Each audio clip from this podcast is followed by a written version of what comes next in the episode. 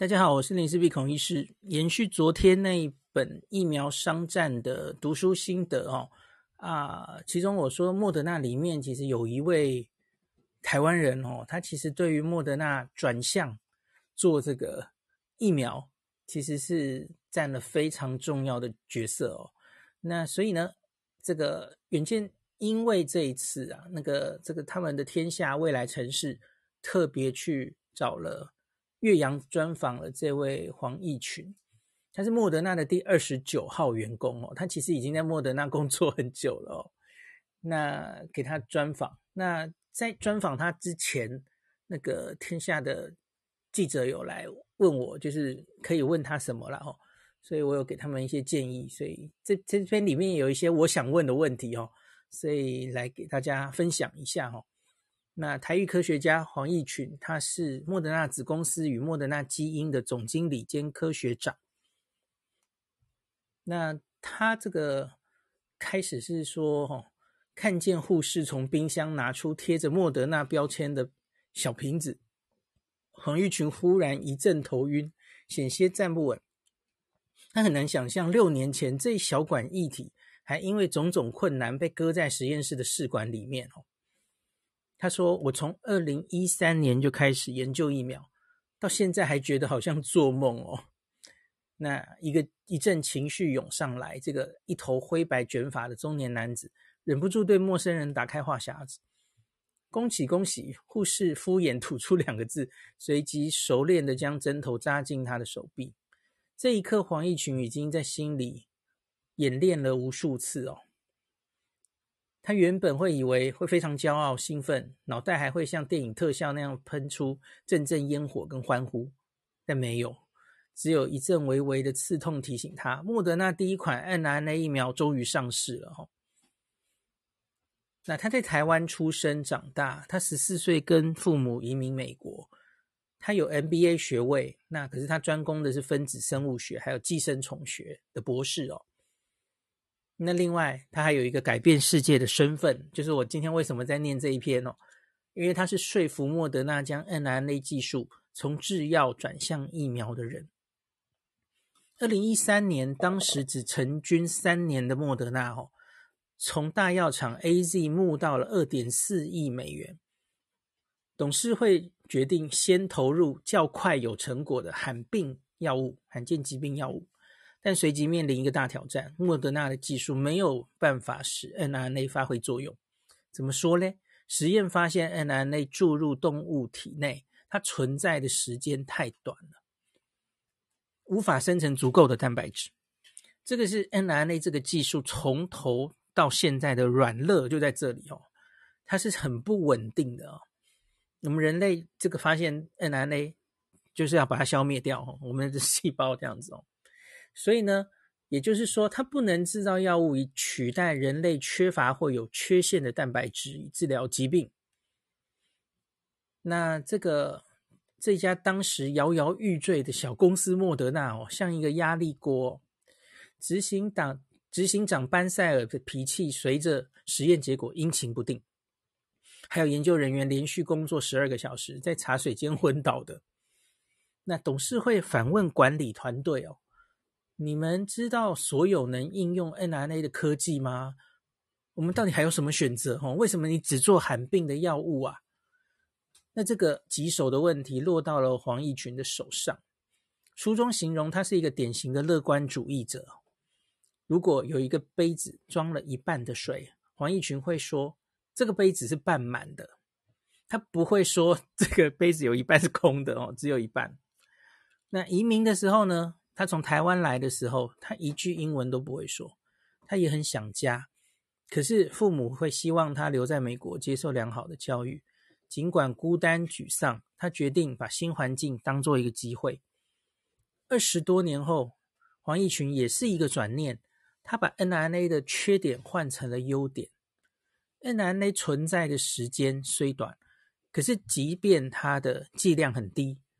它仍能在能在它消失前进入细胞，制造一定量的蛋白质，引发强烈的免疫反应。这不就是完美的疫苗吗？疫苗的概念就是这样了。那接下来这个这一段的标题叫做“他的面试当天，他就觉得 mRNA 应该要做疫苗”。那当未来城市这个记者跟黄奕群确认这段描述的时候，哦，视讯的那头他瞪大眼睛。其实我面试的当天，我就觉得莫德纳的 mRNA 技术平台适合做疫苗。那二零一二年春天，他来到了莫德纳位于麻州剑桥的总部，应征策略与商业开发主管。在这家当时成立不到两年的生医新创哦。他第一次看到了这个 LNP，就是固体脂质奈米粒啊，这个就是因为刚刚说 mRNA 太不稳定了哈，它需要在外面包覆一个脂质，那把它送进去，然后让它比较不容易被摧毁，然后可以进行它的工作。那所以这个都是这个 BNT、莫德纳都是他们各自的商业机密了哈。那他第一次看到这个呃固体脂质纳米粒的示意图哈。那有几缕螺旋状的 mRNA 被这个双层的脂质层层包裹住哦。如果不是你先告诉我哈，我会觉得 LNP 加 nRNA 这个东西看起来就有点像病毒啊。黄义群告诉对方哦，那越进入后来的实验阶段，他越确定哦，nRNA 这个应该这个技术这个平台应该是完美的疫苗传递者。那这也将使莫德纳的疫苗得以跟便宜常见的次单位蛋白疫苗做出市场区隔。那尽管如此，莫德纳内部对于转做疫苗仍然有质疑。毕竟当年他们公司的全名叫做莫德纳医疗公司哦，Moderna Therapeutics，那是做药物的哦。那何况研发疫苗动辄数十年，天晓得公司能不能撑到那个时候呢？那二零一三年春末，这位莫德纳二十九号员工，他开始用 n r n a 疫苗，呃 n r n a 的平台研发流感疫苗，并在小鼠身上做实验。感恩节的假期前，他接到了检验公司人员的电话，要传来实验结果。他看着报表，久久说不出话来。这不可能是真的吧？小鼠的血液里的综合抗体高得惊人。得到的保护是其他流感疫苗的一百倍。这个实验在猴子身上，后来也得到了相同的结果。最重要的是，如果流感疫苗有效，其他疫苗也可以。那接下来这一段叫做工具箱理论哦，先盘点工具，再将效益撑到最大。二零一四年，黄奕群奉命接掌新创实验室。这个单位像是新创孵化器，要观察科技跟商机的变化，并发展能够做出差异化的产品。呃，你你们知道我不算是基础研究科学家吧？哦，他对这个决策感到惊讶。黄义群读博士的时候，他就发现了，哦，实验室科学家得像一个烘焙师，有耐心又细心，还要有双能够做实验的巧手。可是他自己就像一个坐不住教室的小孩，他喜欢想象创造，更像一个爱自创食谱的厨师。于是他博士毕业后，他再读了一个 MBA。那接着在三个取得 A、B 轮资金的生医新创商业部门待了十二年。比起科学家，他更像一个专业经理人。主管告诉他，新创部门正需要一个像他一样从商机角度设定方向。透过科技达成目标的主管，我是我不会什么都是，而是有系统的找机会。对于将研究成果变现，黄奕群有一套工具箱理论。你要先盘点工具，再将此刻效益撑到最大，最后才逐步优化技术。他举个例子，如果你的工具箱里现在有四个轮子，那你可以做两台脚踏车。一台三轮车或是一台独轮，呃，对不起，讲太快，四个轮子，那你可以做两台脚踏车，或是一台三轮车加一台独轮车，或是一台汽车。可是如果你的目标是横越美国，那自然你要选择做一台汽车。那他也用同样的方法扫描 mRNA 所能应用的生物技术，因此疫苗正式成为他负责的专案。那。故事后来的发展，每个人都知道了哈。二零二零年新冠疫情爆发十二个月后，莫德纳的新冠疫苗以高达九十四 percent 的保护力，取得美国的 EUA。它的研发速度仅次于 AZ 跟 BNT 的疫苗。那许多人好奇，AZ 疫苗是牛津大学跟 AZ 公司联手，德国 BNT 由美国大厂辉瑞助权，唯独莫德纳一个先前从来没有推出任何产品的新创公司。为何能跟巨人同场竞逐？那黄奕群觉得有两个因素哈。第一是要像老板一样做事，behave like owners。莫德纳的官网上有一个莫德纳心态的专区哦，列出十二种他们的企业文化哦。那像老板一样做事是其中的一个企业文化，就是中文的当责啦。就是要全体动员，每个人带着想法来脑力激荡，愿意超越自己的专业，把工作做好。这对公司好，也让人才想来并留在莫德纳，因为能学到很多。那这个是有一个传染病部门早期发展计划的副总在官网留下他的解读。那第二个是要做周延的决策，黄义群说：“整个公司从执行长到科学家都会思考决策可能带来的影响，而且不只是对自己，是对整个团队、董事会、对整个公司的影响。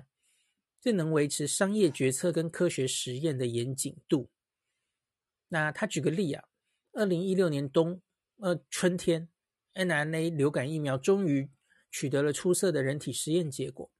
可是班塞尔认为，光一个产品哦。从原料测试生产的供应链就要遍遍布世界各国。如果未来同时有十六个产品的时候还这样做，风险实在太高了哦。因此，班塞尔决定带着数据去开董事会。他试试图说服所有的董事，让他花一点五亿美元买下拍立得的旧工厂，改为合乎 GMP 标准的工厂。他要有量产的能力了吼。不能在原料测试、生产供应链全部都 在世界各国这样子哈。当时莫德纳手上只有八亿美元的现金，如果一两年后我们就要大量生产的话，这是一个合理的投资。可是如果要等五到十年之后我们才需要这个哦，其实这就很见仁见智了。那他解释这个决定对资金的流动性有很大的冲击。那班塞尔告诉董事会，盖工厂可以将技术跟执行风险降到最低，以实现他的雄心。他说：“我们可以在五分钟内做出决定，或是未来六个月都在焦虑。十分钟之后，董事会拍板了哦，晚盖不如早盖哦，就是勇勇敢的盖下去哦。那疫苗商战里面哦，把班塞尔形容成一个暴君。”而莫德纳旗下的科学家与他完美匹配，没有他的雄心，莫德纳不会成功的。那这是最后一段哦，最后一段是说感恩参与改变世界命运的经验哦，命运站在莫德纳这边哦，在做了这个决定后，设厂之后四年，一场百年大疫将他们的豪赌变成了成功的加速器哦。去年底成立仅十一年的莫德纳市值一度突破了一千四百亿美金，超越多家传统的药厂巨头。可是疫情跟科技紧追在后，莫德纳没有停下来的余裕。哈，今年二月底一个早晨，操着法国口音的班塞尔在法说会宣布，二零二一年他们卖出了八亿零七百万支新冠疫苗，带进了一百八十五亿美元的营收。这个数字是他们两年前的三百零八倍。二零二二年才进入第二个月哦，销售能见度已经达一百九十亿美元。此外，莫德纳此时有四十四个计划正在进行中。成功孵育 mRNA 疫苗的黄义群转身继续他的新创旅程，只不过这次是在公司内了哈。他去年二月转任莫德纳的基因总经理，在 mRNA 技术平台上发展基因剪辑。那我问，看见数百人注射了自己催数百万人，不是数百人，诶，不是数百万吧？应该上千，早就上千万了哦。有没有上亿啊？注射了自己催生的疫苗是什么感觉？那他说，我觉得很感恩，科学最终起了作用，数百万人的生命因此得救。我也感恩今生有机会参与这个改变全世界命运的经验。他说话开始有点结巴，原本流利的英文也掺入了中文的句子。在美国近四十年，谦卑起来，黄义群还是很爱台湾啊！我怎么加进了爱？他说黄谦卑起来，黄义群还是很台湾。他说我的幸运是我掌握了机会，说服人们把 mRNA 用在疫苗上。好。这是第一篇专访，其实他后来还有第二篇哦，我就不念了哦，大家可以自己去看，我会把链接放在最前面哦。第二篇其实他就是比较着重在，因为大家知道这个莫德纳来台湾设厂哦，那不是设厂，是设分公司。那他讲了一下莫德纳未来在台湾的发展哦，他自己的新研究，还有他看台湾发展生技产业的胜算等等哦。这个有兴趣，大家就可以自己再看吧。好，今天就讲到这里。天下文化这一次出版这个疫苗相关的四本书籍，哈，他们制作了一个专题网页，那整合四本书的资讯，我会把网址放在 Podcast 的最前面。那另外，他们也与博克莱网络书店合作推出优惠折扣码。三月十四号到三月二十八号，你购买辉瑞登月任务、疫苗先锋、疫苗商战，那这三本书哦，你只要在结账点点选代码 Moonshot，呃，不用自己输入哦，你点那个优惠券，它自己会跳出来给你选。那每一本书都可以再折二十元。那从十四号到二十八号这个活动期间是不限使用次数的哦。那可是你要注意，单笔订单同品项第二本是不会累计折扣的。所以你假如是同一本书有买两本以上的需求哦，哇，那你可能要分两次以上，一个一个下单，那才可以分别折价。那我刚刚有试过哦，你假如是三本分别就是一起在同一个订单里，然后你分别选取这个优惠码的话，那每一本都可以折二十元，这是没问题的哦。那请大家可以多多利用。那我会把这个到博客来的购书链接都放在 Podcast 的最前面，给大家参考。感谢您收听今天的林氏璧孔医师的新冠病毒讨论会。如果你觉得这个节目对你有帮助，喜欢的话，欢迎你推荐给你身边的朋友，或是在 Apple Podcast 上面留下评价，后也可以留言哦，五星好像每天都可以留哦。希望大家当我的种子教师。推广正确的新冠卫教，以科学防疫，不要只以恐惧防疫。行有余力的话，欢迎您赞助林氏璧孔医师喝杯咖啡，让我可以在这个纷乱的时代继续分享知识，努力做正确的新冠相关卫教。如果你想看到更多孔医师分享的新冠疫情相关资讯，或是林氏璧发的日本旅游资讯，欢迎你加入脸书上的日本自助旅游中毒者粉丝专业。那或是我也有 LINE 的官方账号，或是 Telegram，那这一些连接都在 pocket 前面的我的电子名片里面，可以在一个页面就看到我所有的发声管道，都欢迎您加入。那我们就下一集再见喽。